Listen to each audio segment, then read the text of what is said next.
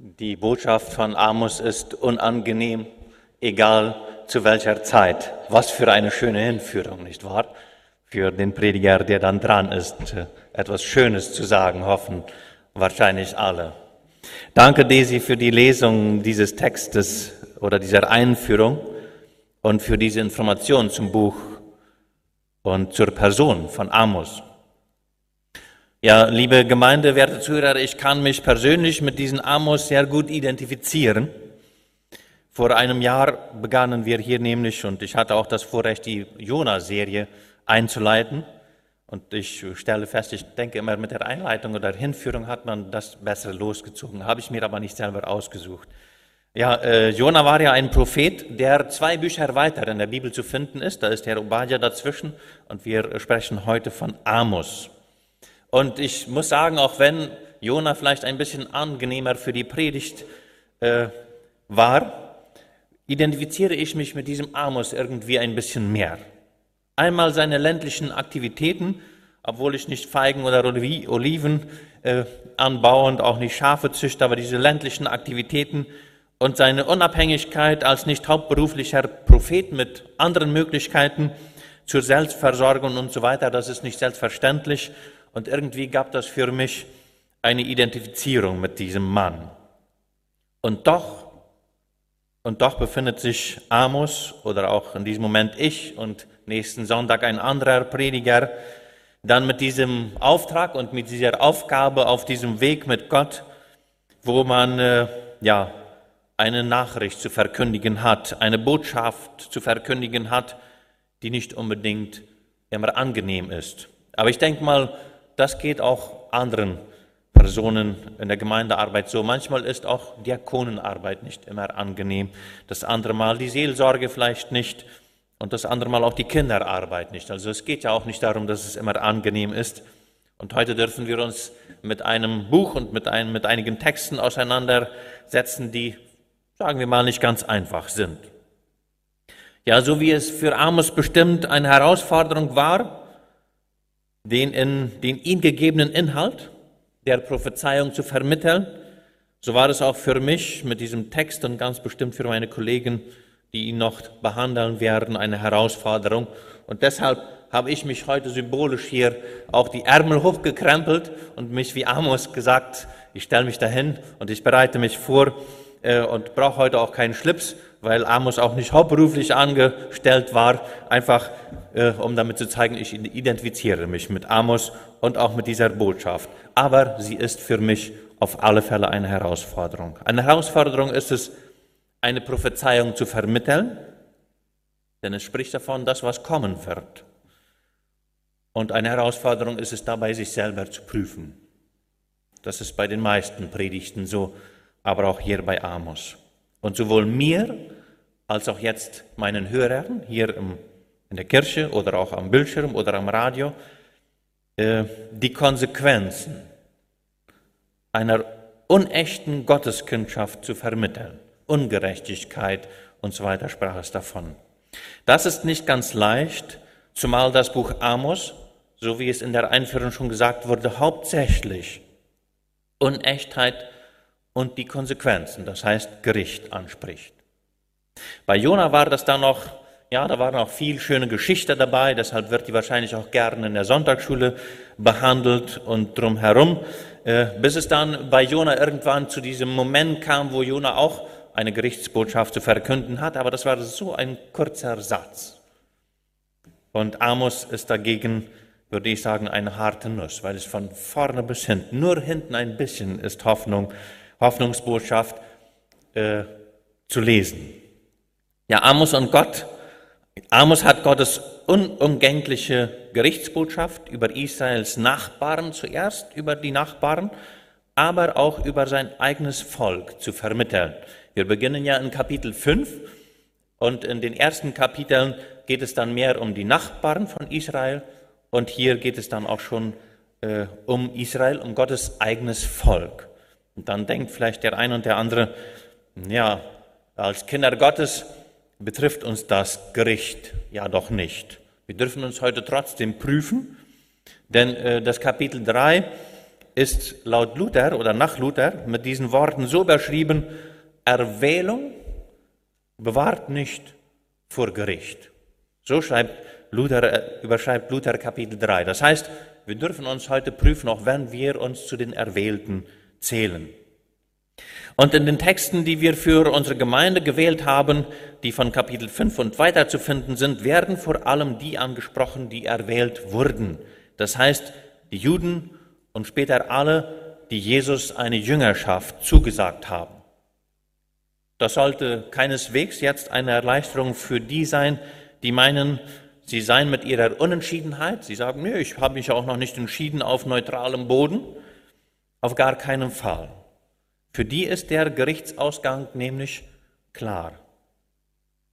Aber auch die dürfen angesprochen werden und auch die wollen wir Mut machen, denn äh, wir leben in der Gnadenzeit. Wir leben in der Gnadenzeit und das ist die gute Botschaft auch ganz durch Amos durch, wo Entscheidung möglich ist, wo wir uns prüfen dürfen, verändern dürfen und Veränderung möglich ist durch Gottes Gnade und die Hilfe des Heiligen Geistes. Ist das nicht schön? Das sollte wenigstens durch das ganze Buch Amos immer wieder unser Zuspruch sein. Wir leben in der Gnadenzeit.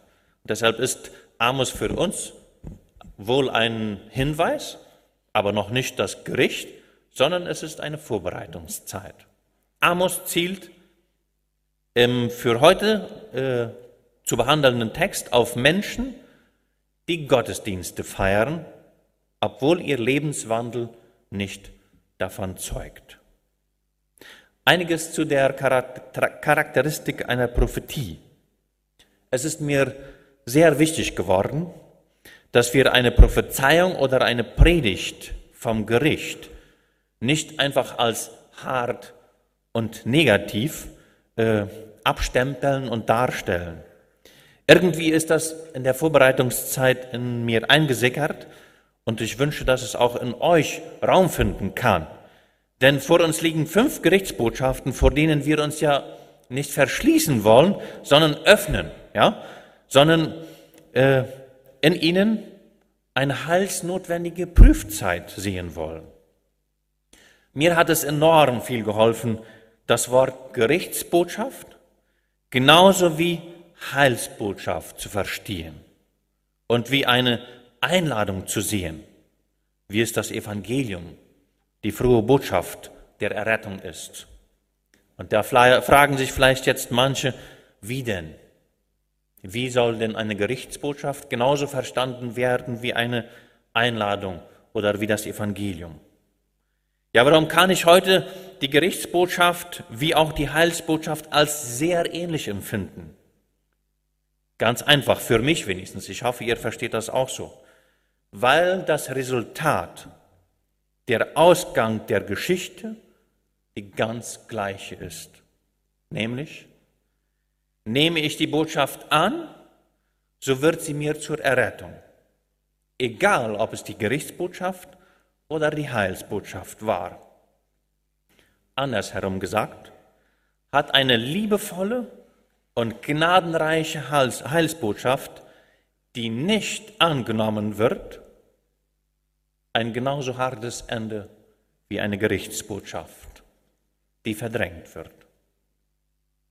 Ja, wir vergessen manchmal, wie hart die Konsequenzen für die sein werden, die mit dem Evangelium aufgewachsen sind, es kennen und es nicht annehmen oder annehmen und nicht ernst nehmen. Deshalb für mich Gerichtsbotschaft genauso gut wie eine Heilsbotschaft. Kommen wir zurück zu unserem Text und zu unserem Propheten Amos. Eine Prophetie, ist immer eine Präsentation von einem Ausgehen einer Geschichte, an die man sich selber prüfen darf. darf. Genau wie eine Einladung noch nicht das Kommen von Gästen voraussagt, denn es ist eine Einladung, die Entscheidung machen die Gäste. Oder ein Zuspruch der Hoffnung noch nicht Hoffnung gibt. Es sind Angebote, die man annehmen darf oder auch nicht. Ganz wichtig hierbei, und das möchte ich betonen und das hoffe ich, dass uns das äh, durch diese fünf Predigten und auch weiter äh, mitzieht, jeder hört für sich. Liebe Gemeinde, werte Zuhörer, wenn es euch auch so geht wie mir, dann neigen wir oft dazu, für den anderen zu hören und zu lesen. Egal ob es ein Buch ist, ob es eine Predigt, eine Themenbehandlung im YouTube oder in der Bibel ist. Kennen wir solche Gedanken oder Aussprüche? Das müsste dem mal wer sagen. Das sollte der mal hören.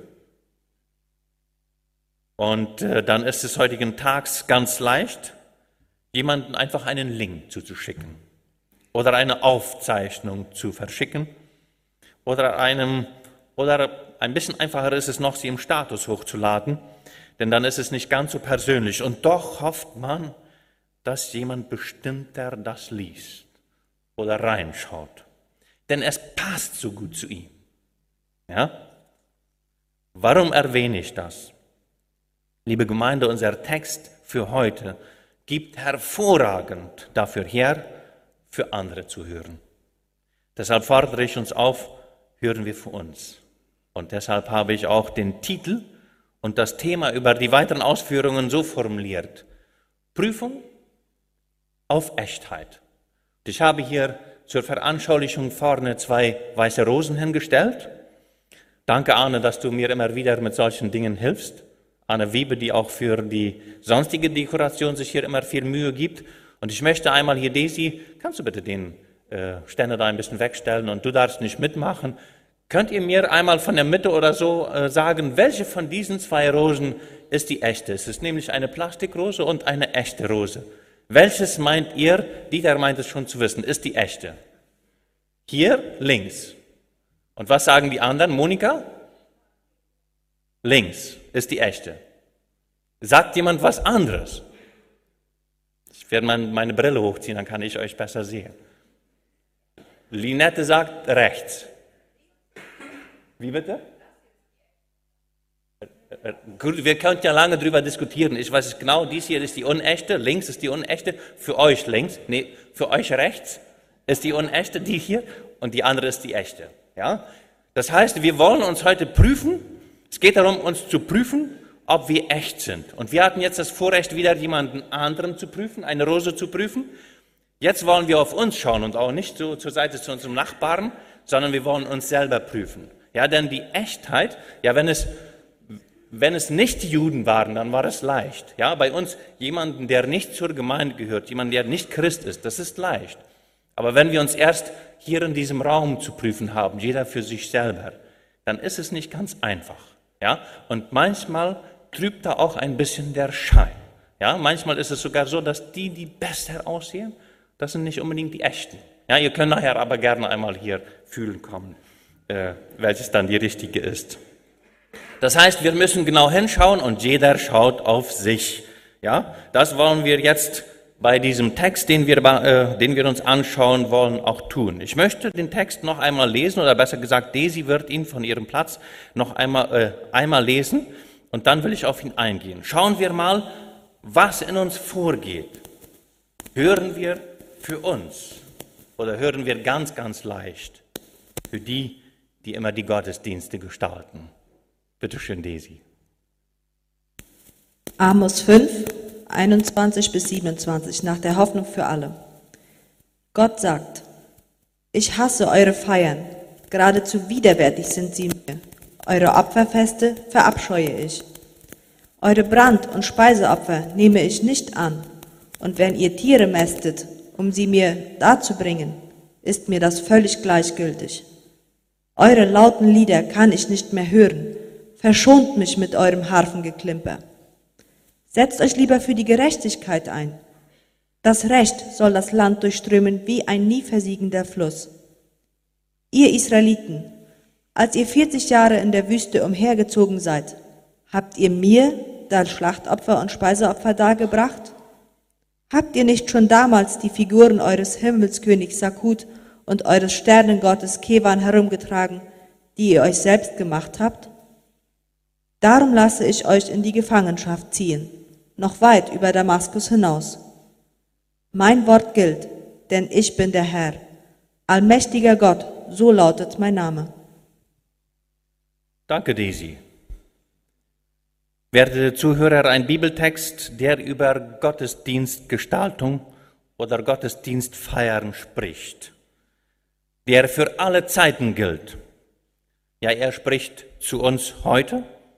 Er hat uns heute etwas zu sagen, obwohl er vor 2700 Jahren geschrieben wurde. Er spricht die Israeliten und ihre Opferrituale in der Wüste an, obwohl die Wüstenwanderung oder der Wüstenaufenthalt mit der Datierung äh, von, vor, von 1300 vor Christus, also von Amos noch einmal 700 Jahre zurücklag. Das heißt, wir haben da 1300 plus 2000, äh, 3300 Jahre, wo der Amos 700 Jahre zurückschaut und auf uns 2700 Jahre ungefähr nach vorne schaut. Wie kann ein Prophet Formen, Rituale, Lautstärken bis hin zu klar definierten Instrumenten anprangern, angreifen und als widerwärtig bezeichnen, frage ich mich. Hätte Amos damals gewusst, dass es nochmal Lautsprecher, Mikrofon und Verstärkeranlagen geben würde, bestimmt hätte er sie hier aufgeführt. Interessant ist, dass er die Harfen angreift obwohl es zu der Zeit schon Trommeln und Pauken, ja Schlagzeug gab. Wisst ihr, je länger ich darüber nachdenke und mir diesen Zeitabschnitt vor Augen führe, ein Zeitabschnitt, in dem sich Formen und Rituale, ja Parkplätze und Sitzplätze, die Längen der Feste, wenn wir schon nur am Erntedankfest denken, das früher eine Woche lang dauerte und heute mit drei Stunden eigentlich zu lang ist, so sich so verändert haben, dass ich wenigstens zur Schlussfolgerung komme, dass es unseren Amos um etwas ganz anderes ging. Es kann nicht um Formen und um einzelne Bestandteile von christlichen Veranstaltungen oder Ausprägungen gehen. Liebe Zuhörer, nach meiner Erkenntnis ging es den Amos, Paulus sowie Jesus vielmehr darum, dass unser Leben ein Gottesdienst ist. Ja, Amos fordert uns in unserem Text nicht auf, Formen, Instrumente, Lautstärke, Opferbereitschaften und so weiter zu analysieren und zu kritisieren, sondern zuzusehen, dass ich heute mit meinem Inneren und das, was ich von mir drinnen nach draußen zum Vorschein kommt, dass das ein Wohlgeruch in Gottes Augen ist. Ich bin der Gottesdienst. Du bist der Gottesdienst. Mark Franz sagte es am vergangenen Sonntag so, ohne dass er von meinen Gedankengängen wusste. Ihr, da hat er uns angesprochen in der Reihe, ihr habt ja euch für diesen Gottesdienst vorbereitet. Vielleicht habe auch nur ich das gehört. Aber mein erster Gedanke war, nein, nein, du hast dich vorbereitet und uns eingeladen und hoffentlich, ja, bringst du uns jetzt einen schönen, angenehmen Gottesdienst, den wir jetzt bitte schön hören wollen. Wer ist der Gottesdienst? Liebe Besucher, wir sind Gottesdienste heute hier in diesem Raum. Unsere innere Einstellung und Haltung macht aus dieser Zusammenkunft einen Gottesdienst. Von uns, von jedem Einzelnen hängt es ab, ob Gott sich daran freut oder ob er sich die Augen und die Ohren zuhält, so wie er das in manchen Texten ganz klar zum Ausdruck bringt. Er sagt, ich halte mir die Ohren zu. Ihr könnt ruhig singen, aber ich halte mir die zu. Und nicht nur von denen, die hier vorne eine konkrete Aufgabe haben, sondern es hängt von uns ab.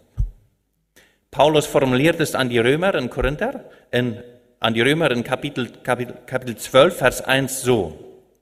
Paulus an die Römer, Kapitel 12, Vers 1. Weil ihr Gottes Barmherzigkeit erfahren habt, fordere ich euch auf, euch mit eurem ganzen Leben Gott zur Verfügung zu stellen. Seid ein lebendiges Opfer, das Gott dargebracht wird und ihm gefällt. Denn auf diese Weise denn auf diese Weise seid ihr ein wahrer Gottesdienst. Und die angemessene Antwort auf seine Liebe. Ja, auch Paulus sagt, dass unsere Einstellung einen Gottesdienst ausmachen.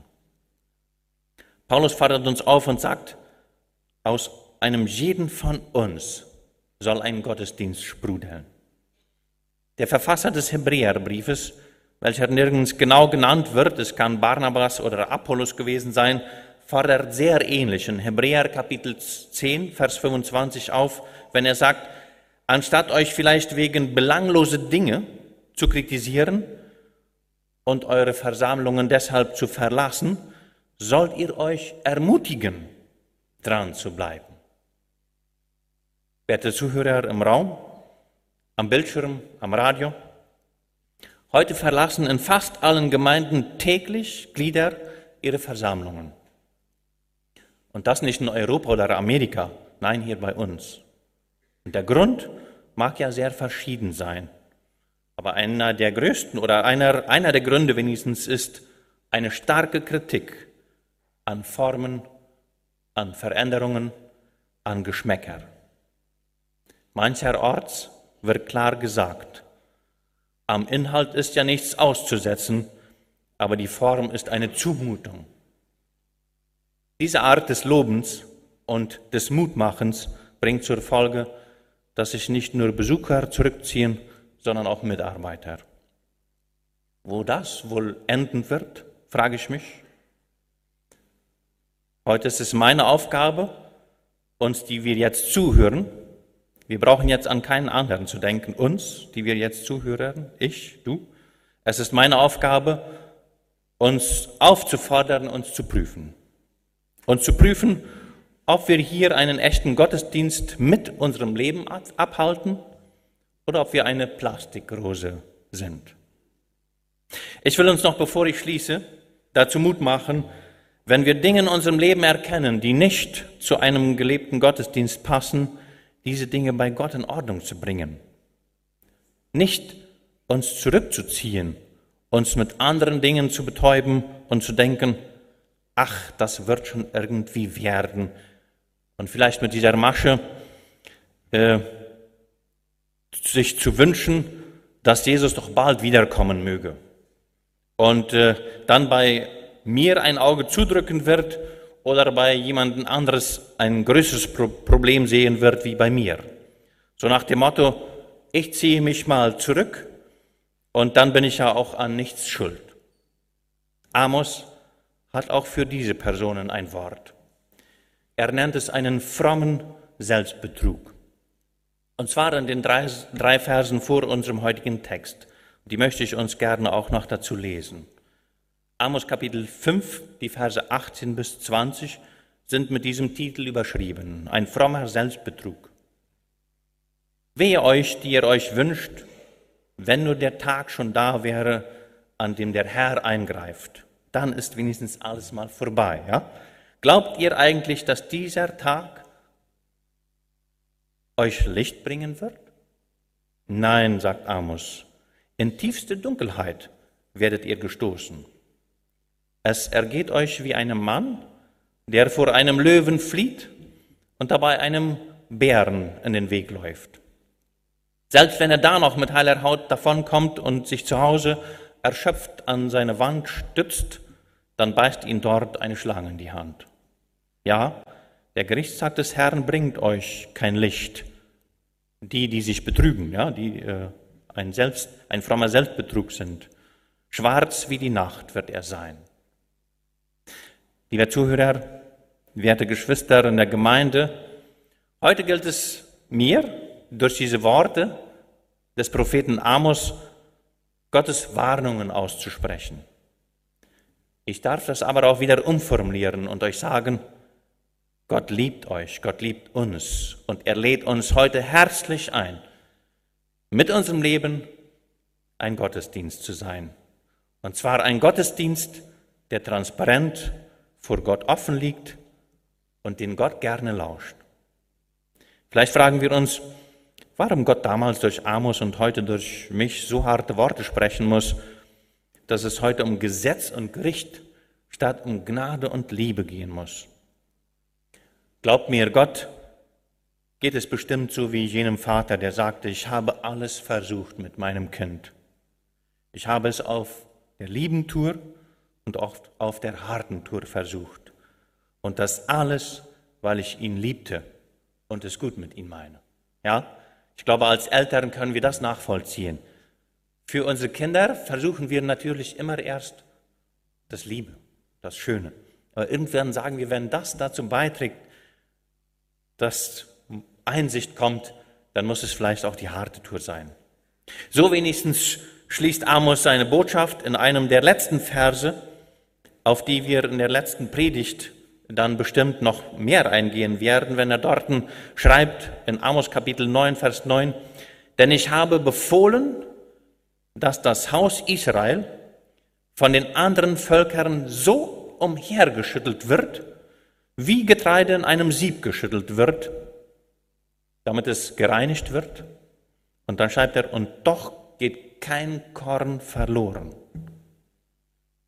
Lieber Bruder, liebe Schwester, Gott lässt das Schütteln heute zu. Ja, er schüttelt sogar selber, aber er achtet darauf, dass kein echtes Kind verloren geht. Ist das nicht ein Trostwort und eine Ermutigung für uns? Liebe Geschwister, wir leben in der Zeit der Hoffnung und der Gnade, in der Zeit der Aussaat und der Ernte. Nutzen wir diese Zeit und prüfen wir uns. Ja, prüfen wir uns. Am leichtesten werden es da wohl die haben, die zusammen mit dem Psalmbeter so sagen können, wie David es in Psalm 139 zum Ausdruck bringt, wenn er das Kapitel mit den Worten beginnt, Herr, du durchforschst mich und kennst mich. Und dann dasselbe Kapitel mit, den, mit der Bitte abschließt und sagt, erforsche mich Gott und erkenne mein Herz Prüfe mich und erkenne, wie ich es meine. Und siehe, ob ich auf bösem Wege bin. Mensch, wenn wir das so mit dem Psalmbeter beten können, dann ist das, was wir heute predigen, eine Gelegenheit, uns zu prüfen und dort in Ordnung zu bringen, wo wir erkennen. Prüfen wir uns dann, wenn uns das Evangelium gepredigt wird und auch dann, wenn uns die Konsequenzen, Konsequenzen vor Augen geführt werden. Warum? Auf das unser Leben ein gottgefälliger Gottesdienst sei. Amen.